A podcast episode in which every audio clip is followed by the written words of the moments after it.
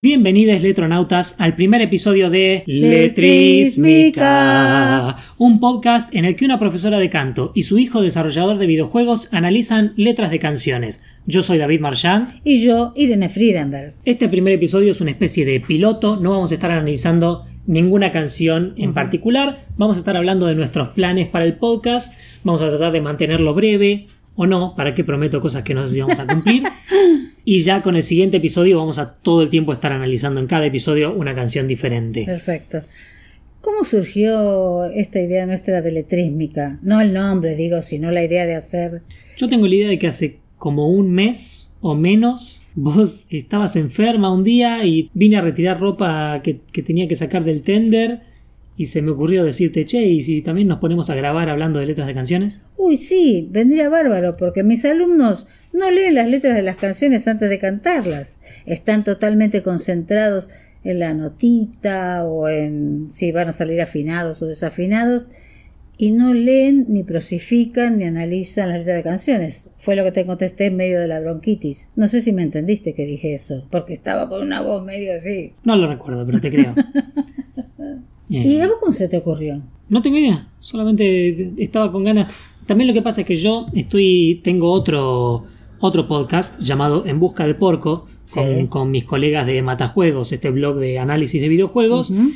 Y siempre que termino un podcast que son larguísimos, tengo que mostrárselo al resto del equipo y me tienen que decir si quieren corregirle cosas o no y tengo que estar editando archivos gigantes. Así que se me ocurrió mucho más cómoda la idea de hacer un podcast con mi madre que siempre piensa que hago todo bien, así que cuando edite, cuando edite el archivo me va a decir que está perfecto y lo puedo publicar inmediatamente. Me encanta, es una razón, pero de primer nivel, me encanta. Es verdad. Es más, la semana pasada me acabo de hacer un nuevo tatuaje con un dibujo de mi hijo de cuando era niño, porque todos los dibujos de mi hijo, aquí David Marshall presente, son geniales.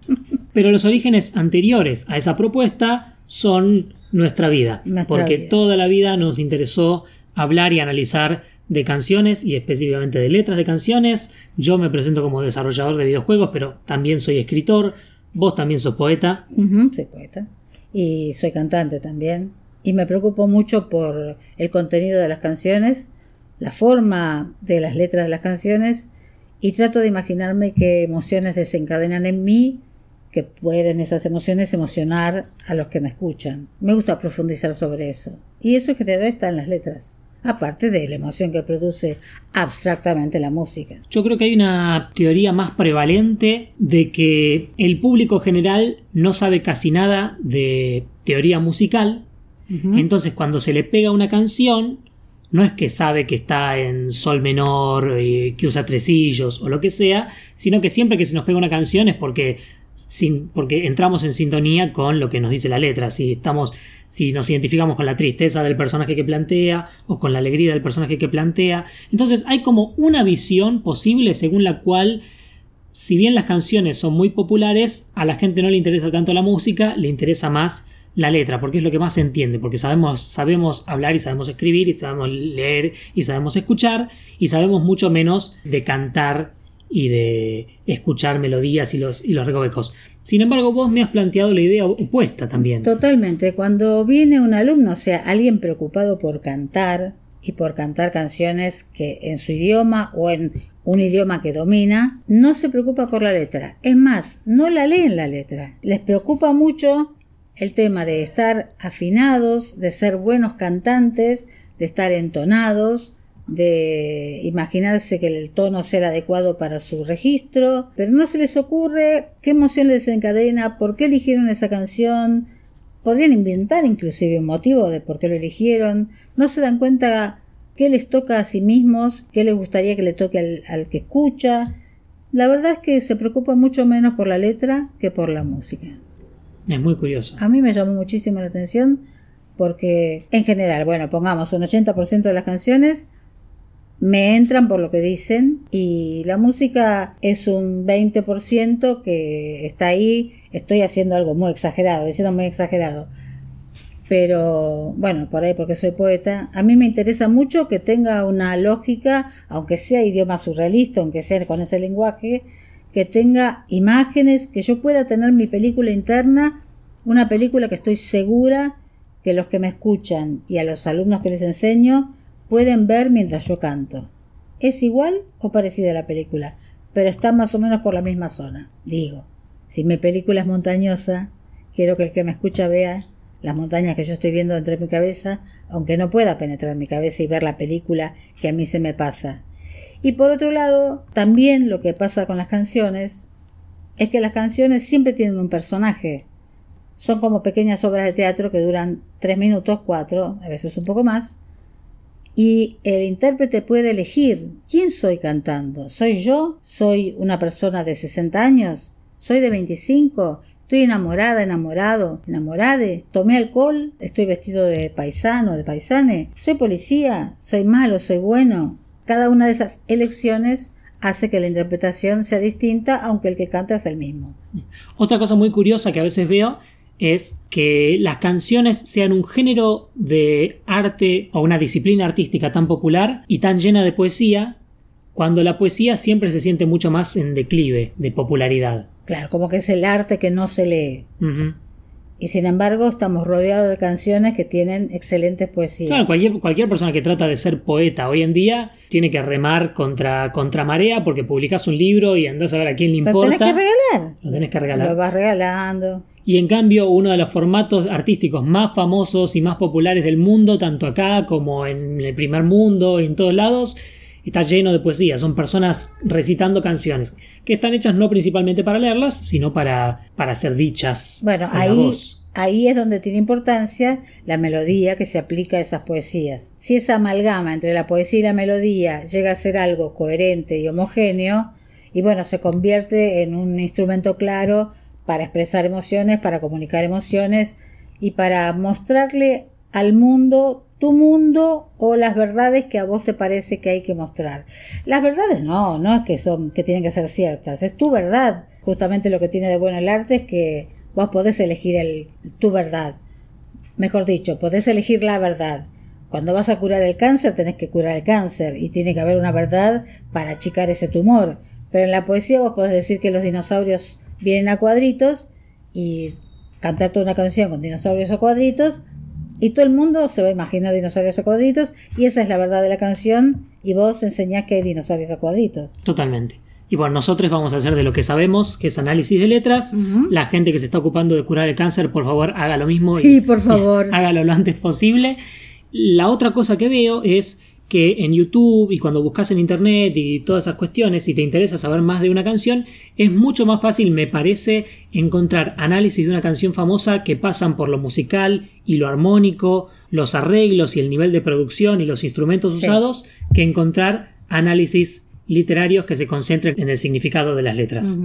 Sí, no, no se centran. Lo que sí tratan en general de hacer es ¿Qué nos quiso decir Mongo Aurelio? Mongo Aurelio en esta canción? Como tratar de repetir. Bueno, la escribió el 16 de mayo de 1963 sentado. Y justo en, esa época se había comido un choripán y... y... le había agarrado acidez. Claro. Se había separado de la tía abuela porque la madre se peleó con la tía abuela y, y esa es...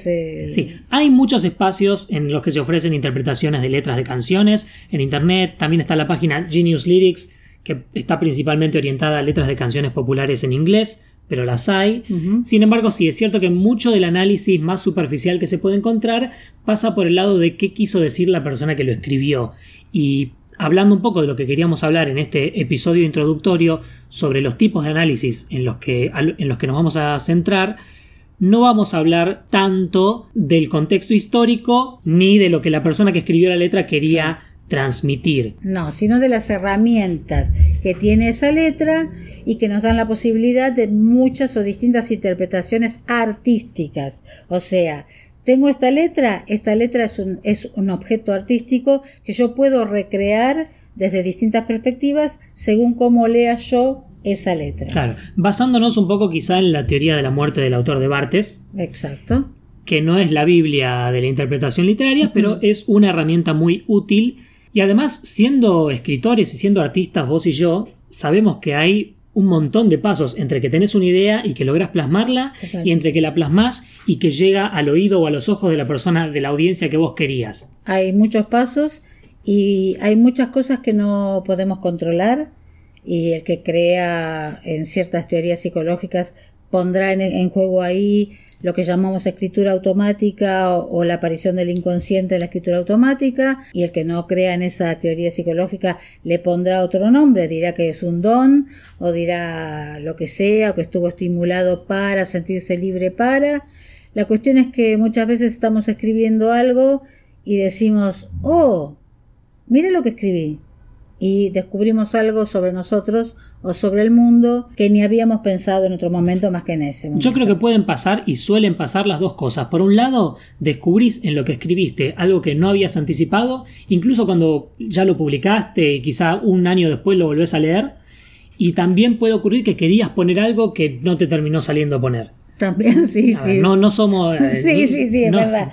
Nadie es la perfección del arte. No, bueno. Siempre hay pasos intermedios. Entonces bueno, pero afortunadamente para eso están las bandejas de reciclaje y este tener los tachos de basura de, de, plástico verde para reciclar el papel. No, pero yo digo incluso más. Incluso a veces vos escribís y te parece que, el, que transmite algo en particular y lo mandás al mundo y nadie lo captura y entonces decís, bueno... ¡Ay, qué feo! No, pasa, pasa. Quizá tiene otras cosas que vos no anticipabas ponerle. Y quizá algunas cosas que anticipaste ponerle están y otras no. Sí. Pero ocurre. Si no, una persona, el indio Solari puede escribir, puede sacar una canción cuya letra es ventana, ventana, ventana, ventana, repetido durante tres minutos, y en una entrevista decir esa canción es sobre el conflicto de Israel y Palestina.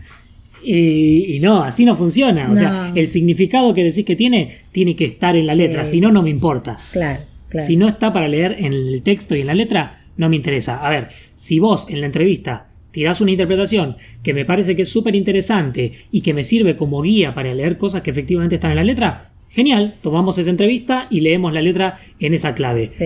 Si una persona en YouTube comentó su interpretación de la letra y nos parece que está copada como guía para interpretar la letra, bueno, tanto el comentario en YouTube como la entrevista del Indio Solari nos parecen fuentes iguales de válidas para guiarnos a interpretar esa letra del Indio Solari. No hay una jerarquía, sino que más vale hay datos que nos parece que se van a acercar o no a lo que nosotros podemos ver en esa letra o que nos ayudan a ver más cosas en esa letra. Exactamente, la persona que escribió la letra es una más de todas las que pueden proponer interpretaciones. de la misma manera, nos va a interesar siempre saber en qué año salió una canción, eh, a qué álbum pertenece quizá qué número de canción era, cómo la pero bueno, son pistas y después en base a esas pistas vamos a tratar de ver qué significado está en el verso a verso. Sí, por ahí eh, muy probablemente evitemos las opiniones donde aparece cierto nivel de chismografía o cosa que muchas veces nos parece que es más morbo que otra cosa. Por un lado porque es más morbo y por otro lado porque no tenemos tiempo de ponernos a investigar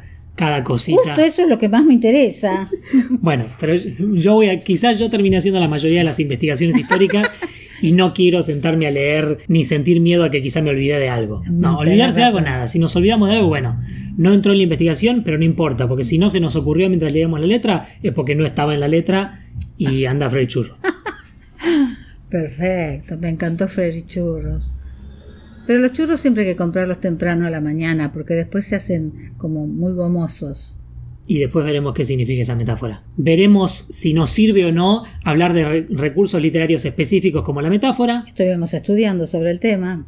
Leímos una letra de recursos poéticos. Muy larga, una lista terrible.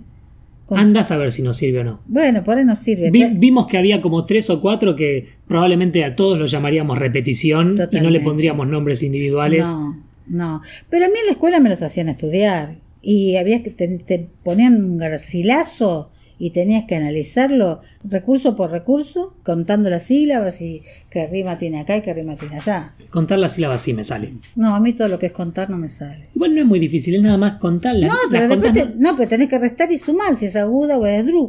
Sí, es la, última palabra nada más la que tenés que fijarte si le suma o le resta una. Es re complicado porque yo me confundo a veces eso. Esdrújulas no hay casi nunca. En la poesía no hay esdrújulas. Al final de los verbos hay muchas menos que agudas o graves. Mm. Salvo, no sé, León Gieco quizá. Siempre fuiste mejor estudiante que yo. No, no sé. Sí, yo me sacaba notas muy bajas. Por eso te hinché mucho para que seas un buen estudiante. Sí, y así dejé, dejé la universidad a, los dos años de, haber entrado. Y te lo reclamo cada seis meses. Terrible, qué terrible.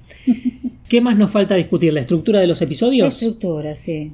La, que, la estructura que tenía pensado para los episodios era que nunca vamos a saber si cuando arrancamos un episodio si va a durar 5 minutos o una hora. Nunca. Ya iremos viendo con el paso de los episodios cuál es la, la extensión que, ten- que tendemos a tener. Voy a tratar de, arran- de al principio tirar un poquito de contexto histórico y hacer una lectura en frío de la letra sin melodía. Y después de esa lectura en frío, medio que iremos verso por verso analizando qué quiere decir cada cosa o qué, qué imágenes nos sugieren qué significados. Totalmente. Cuando terminemos esa lectura, quizás rescatemos un, un par de lecturas más transversales, de las que no surgen verso a verso, porque hay que también Claro, mirar la imagen conjuntos, grande. Claro, sí. Hay que mirar conjuntos, sí. Y si nos llegamos a animar, vamos a intentar de cerrar cada episodio con una interpretación a dúo, a capela Hmm. de la canción correspondiente. Por supuesto. Nos vamos a animar en la mayoría de los casos. Sí, lo único, sepan, queridos letronautas, oyentes, que no tenemos mucho, no- mucho entrenamiento armónico, Casi nada, diría. así que los arreglos de voces que podemos hacer son muy limitados. Yo, por supuesto, siempre voy a ser la primera voz. Ok. Intentaremos ver cómo nos sale. Lo único que nos interesa es darles a ustedes una posibilidad de escuchar primero la letra de la canción sin ninguna ayuda, sin ni siquiera melodía, después nuestras interpretaciones y una vez que ya tienen todas esas interpretaciones en la cabeza, Una versión. escuchar la canción completa en alguna versión para ver si pueden escucharla acompañando sus emociones y su escucha con las interpretaciones que fuimos diciendo, más las que a ustedes le haya surgido mientras escuchaban el episodio. Y por cuestiones de algoritmo y de copyright, como también vamos a tratar de subir los episodios a YouTube, entre otros muchos canales, no podemos poner las canciones originales No. en, su, en su completitud. No, porque tendríamos que pagar el copyright. O pedir los derechos o comprar derechos. Pero por ahora no. Letrísmica todavía es un proyecto de presupuesto cero en el que no tenemos ni. No, para, cero no, porque si venimos a grabar a mi casa, compro la comida yo. Y si voy vamos a tu casa, también compro la comida yo. Claro. Yo también pongo el micrófono. Ah, es cierto. Tenemos que agradecerle a Matajuego. Es cierto, el micrófono que estamos usando por el momento es el micrófono de Matajuegos que compramos los cuatro fundadores. Muy bueno. Y no tenemos mucho más equipo. Y por ahora no estamos pidiendo ni donaciones, ni, No. ni tenemos un Patreon, ni un Kickstarter, ni nada. Ya No, pero yo tengo la ilusión, no sé si la palabra ilusión está muy bien usada en este caso, de, de que seamos escuchados y que abramos un canal sobre un canal en el sentido de abrir cabezas, en el sentido de que las letras tienen importancia en las canciones, tanto como la música, que son dos partes de una misma cosa, pero es que las dos tienen el mismo peso, la misma importancia y que en todo caso muchas veces resulta que la letra tiene menos leyes estrictas que la música, que es casi un acuerdo matemático porque siempre tiene ritmos y relaciones que tienen que ver con la matemática más que con la poesía. me parecen consideraciones muy acertadas y creo que no tenemos mucho más para decir por hoy. No, creo que por hoy no tenemos nada más para decir. Bueno, gente, muchas gracias por escuchar este piloto de Letrísmica y nos vemos en el siguiente episodio donde ya podemos irles adelantando Sí. que vamos a analizar la canción Spaghetti del Rock Sí, de Divididos. Exactamente, divididos. Nos escuchamos.